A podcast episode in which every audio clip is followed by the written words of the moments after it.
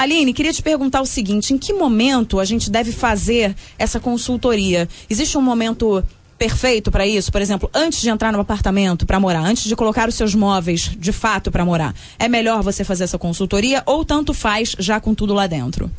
Olha, Isabela, o ideal é quanto antes melhor, uhum. tá? É, então, se você puder, digamos, construir a sua casa e chamar um consultor para escolher o terreno, Sei. seria a situação perfeita, né? Mas isso é quase utópico, né? Muito pouca gente pode fazer isso. Então, você tendo o terreno, você pode chamar o consultor para orientar no projeto, para ele já sair é, é, da maneira ideal tá? Você pode também, um outro serviço que a gente faz, é escolher entre vários imóveis, quer dizer, você vai comprar ou vai alugar, tá na dúvida entre dois ou três, e você pode ver qual deles tem os melhores potenciais, uhum. tá?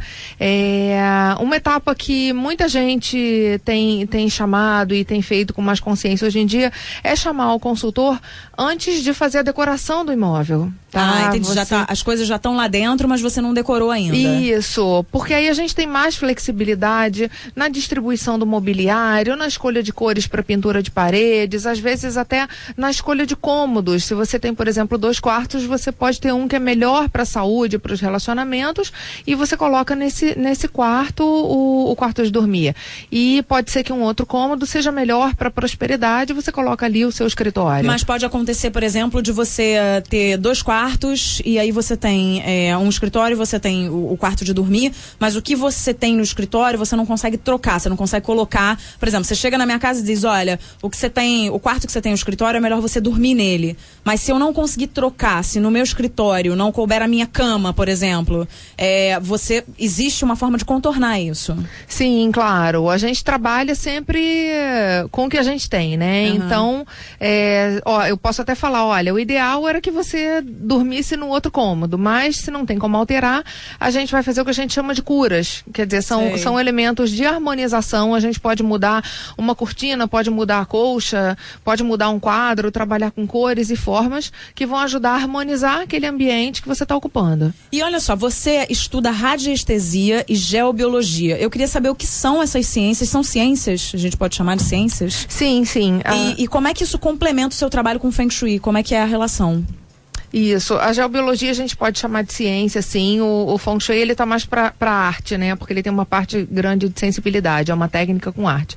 A geobiologia já, tá, já tem pesquisas com metodologia científica, já é uma coisa, digamos, um pouco mais palpável, tá? Mas é, é o, que, o que é a geobiologia? É, a geobiologia, o, o termo significa, é, é o estudo da, de como os ambientes influenciam a saúde das pessoas. Então, a geobiologia é voltada mais para os aspectos de saúde, tá? aí. E a gente vai é, levar em consideração é, desde materiais de construção saudáveis ou nocivos à saúde, vai levar em consideração, por exemplo, é, alta tensão, às vezes torres de alta tensão que tem próximas, é, fatores positivos como insolação e ventilação, é, outras coisas mais, um pouco mais sutis, como por exemplo influências do subsolo que podem chegar até a superfície e, e prejudicar prejudicar a sua saúde. Nossa, que interessante. Tá? E a radiestesia é o quê?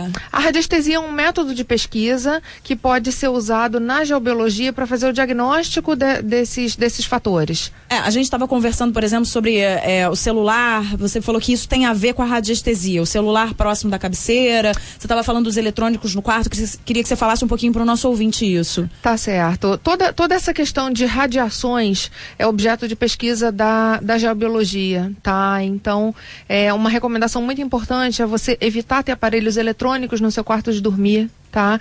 Claro que porque todo aparelho eletrônico ele emite um campo eletromagnético e esse campo eletromagnético artificial é nocivo para a nossa saúde, então o ideal é a gente ter o mínimo de contato possível.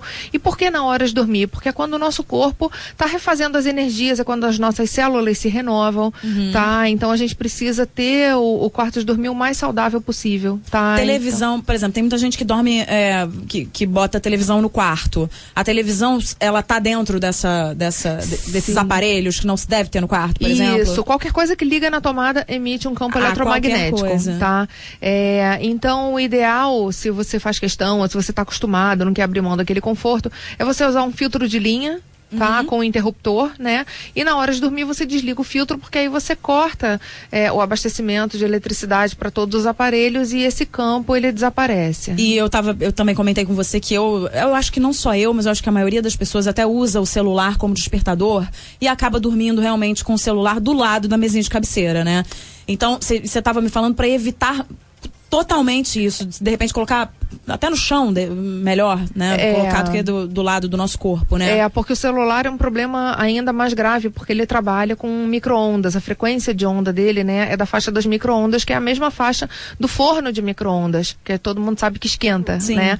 Então, o celular, ele, ele já tem algumas pesquisas que, que mostram que tem uma associação entre aquecimento do cérebro e o uso do celular. São ondas muito nocivas para a saúde e o ideal é até mesmo quando você está falando, não usar o celular colado no ouvido, usar ou viva voz ou um fone de ouvido. Então, é, não dormir com o celular na cabeceira, não. Coloca um pouco mais distante. Muito bem, minha gente. Vamos treinar o desapego, né? Tem que treinar o desapego ao celular. Bota ele pra lá na hora que for dormir, né? Mudar de, de hábitos. De preferência, desliga o celular, né? A melhor é coisa que tem.